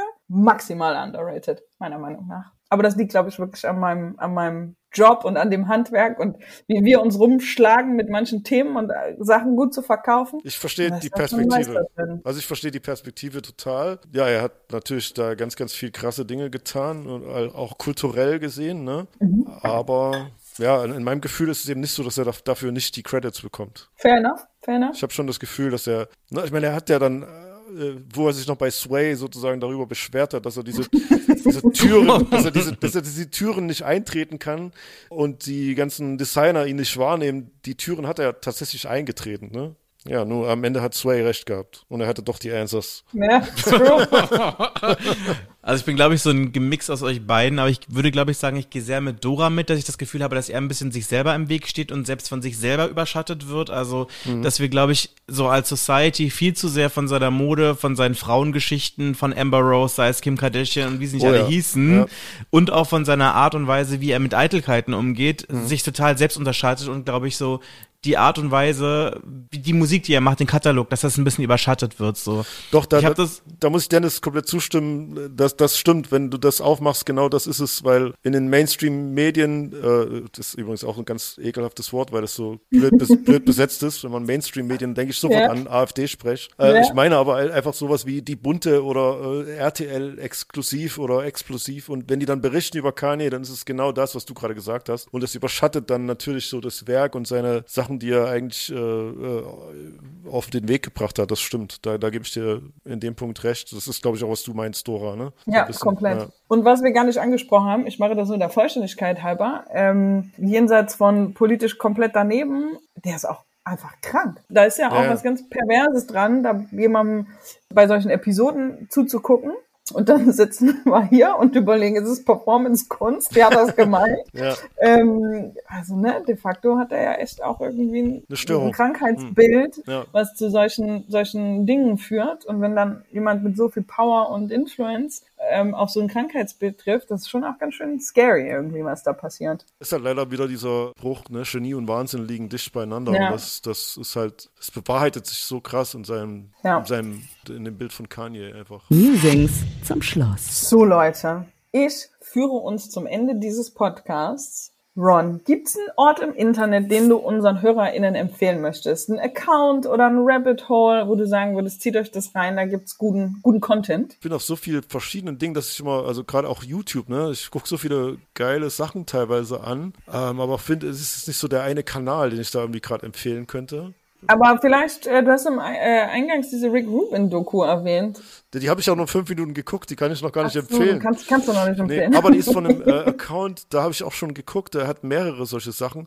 Solar heißt der, also S-O-U-L-R und so heißt der YouTube-Kanal. Da habe ich schon gesehen, dass es da mehrere Dokus gibt, die ich mir auf jeden Fall noch angucken will. Wenn wir bei Dokus sind, gibt es auch so eine richtige Nerd-Doku über einen Senf, der heißt Grey Poupon. Und, äh, und äh, das ist ein amerikanischer Luxussenf, der lustigerweise ganz oft in, in Rap-Texten vorkommt und schon in den 90ern bei Ghost, Ah. Ghostface Killer von Wu-Tang bis heute bei Kendrick Lamar, der Grey Poupon rappt er auch irgendwo, ich glaube bei Humble, bei Humble rappt er das. okay. Und die haben das sozusagen total auseinandergenommen, wieso dieser Senf so oft in den in Texten genannt wird und ist eine sehr, eine sehr interessante okay. Doku. I'm intrigued. Äh, Ja, das, das ist geil, das klingt gut. Lasst uns über Senf-Dokus reden. nee, aber das ist wirklich geil Ähm. gemacht, weil die haben es sehr, sehr gut recherchiert und äh, die ganzen Texte so auseinandergenommen, wo dieser Senf vorkommt und haben sich eben gefragt, warum dieser Senf so eine Berühmtheit in der Hip-Hop-Szene hat. Mega. Ähm, Ron, wo finden unsere Hörer in dich im Internet? Überall. Außer auf Be Real. Überall. Nee, ich bin äh, äh, tatsächlich ja auf Instagram, Twitter, auch Facebook, aber nicht so sehr aktiv da. TikTok mittlerweile auch. Das sind so eigentlich die Haupt, die Haupt. Und dann Portale. einfach DJ Ron, ja? Also, na, DJ Ron ist dann immer so geschrieben D-E-E-J-A-Y-R-O-N, also ausgeschrieben wie DJ Ron, wie ich auf meinem Sampler gerne drücke auf der Party. Ihr Lieben, es war sehr schön mit euch. Ich hatte eine richtig gute Zeit hier, muss ich sagen. Auch schön nochmal so ein bisschen nostalgisch äh, back in the day. Äh, vielen Dank, dass du dabei warst, Ron. Es war mir eine große Ehre und ein großes Fest, mit euch zu sprechen. Das war die erste Folge der zweiten Staffel von letzte Woche im Internet. Ihr findet uns überall da, wo es Podcasts gibt. Und ich mache hier mal keine Versprechungen zum Release-Date der nächsten Folge. Alright, guys, vielen Dank.